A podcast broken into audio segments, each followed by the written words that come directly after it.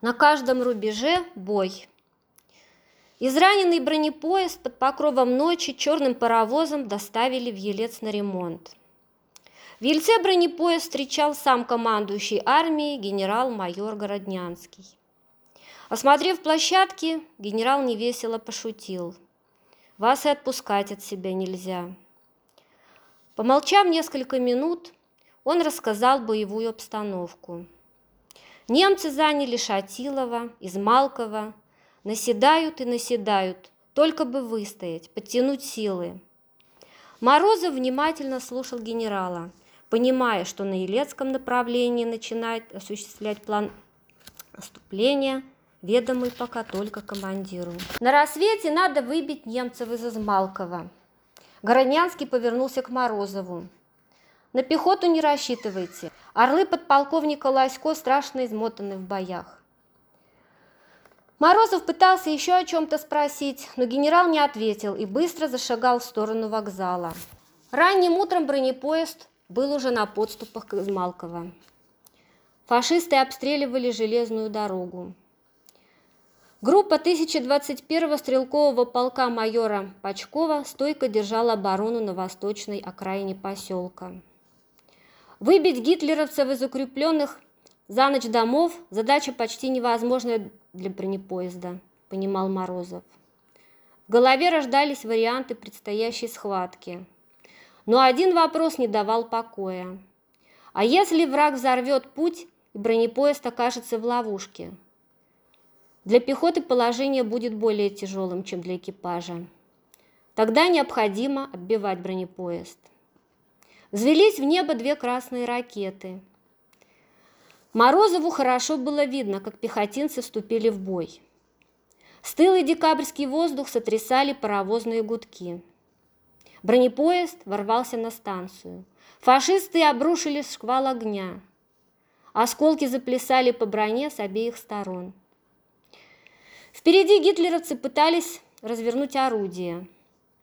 Меткий выстрел Ивана Крылова разбросал вражеский расчет. «Кроши их! Кроши бесовую душу!» – кричал Иван. «Мы еще посмотрим, кто кого!» Близко взорвалась мина. Крылов со стоном падает, осколками ему повредила кости плеча. Санинструктор Борис Кузянин отнес раненого внутрь бронеплощадки. Бронепоезд беспрепятственно хозяйничал на перегоне. Со всех сторон к поезду бежали бойцы. Из Малкова в наших руках на площадку вскочил майор, красный от мороза. «Земной поклон вам от пехоты! Не будь вас, ох, тяжело бы нам досталось!» Заключил он в объятия Морозова. Через несколько минут на обочине пути уже стояли бойцы. 4 декабря гитлеровцы прорвались к Ельцу.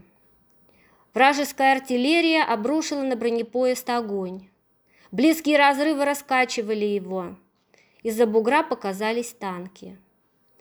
Бойцы Василия Колесникова разворачивали орудия. После нескольких выстрелов головной танк охватило пламя.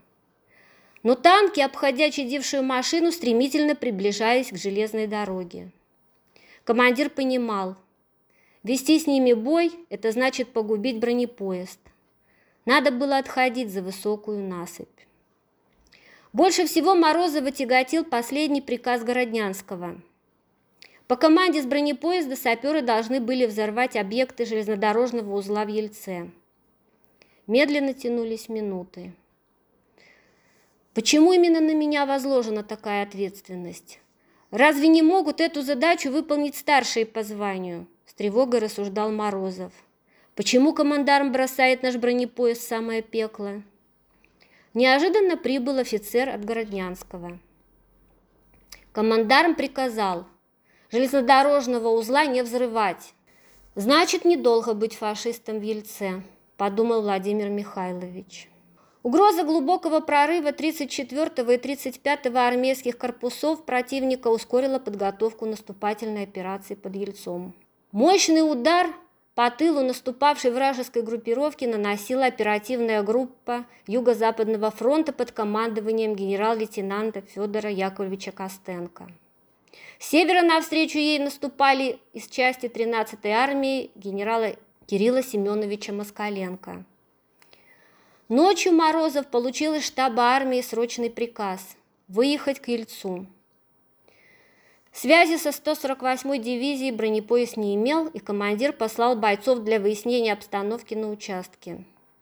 Разведчики скоро вернулись. Раненого Ховалкина вели под руки. Когда проходили через открытую поляну, он отстреливался, прикрывая отход товарищей. Вражеская пуля угодила ему в ногу. Сообщили, что к 203-му километру ускоренным маршем подходила колонна гитлеровцев. Под прикрытием леса устроили засаду. Часть колонны вышла на железнодорожное полотно, направляясь к элеватору. Бронепоезд открыл огонь. Встреченные ливнем свинца фашисты отхлынули назад, во враг.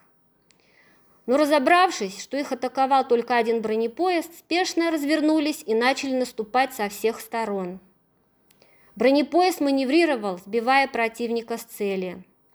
Расчет старшего сержанта Андрея Глушанкова стрелял с большим напряжением. Слева показалось странное шествие. Без единого выстрела двигалась шеренга. Фашисты? Но почему тогда не стреляют и идут в сумерках, как привидения? Расстояние между ними и бронепоездом сокращалось. 150 метров, 120, 100. Пулеметчики застыли в непонятном ожидании. И вдруг из шеренги раздался истошный крик. «Стреляйте! Стреляйте быстрей!» Пулеметы бронепоезда ударили разом. К бронепоезду побежали измученные, исхудавшие в грязных лохмотьях люди. Гитлеровцы в первой цепи выставили 40 пленных красноармейцев. Черным снегом было покрыто поле. Чернели немецкие пушки, задранными вверх стволами, как поднятые у пленных руки. Убитые фашисты лежали в беспорядке. «Отличная работа, честное слово, отличная», – подумал Морозов. Были захвачены трофеи, минометы, мины, множество повозок с провиантом и награбленным имуществом. Сеня Кузнецов не расстался с находкой – немецким пулеметом МГ-34. На одной из подвод – он обнаружил много лент и патронов к нему. И стал немецкий зенитный пулемет грозным оружием в руках бесстрашного бойца.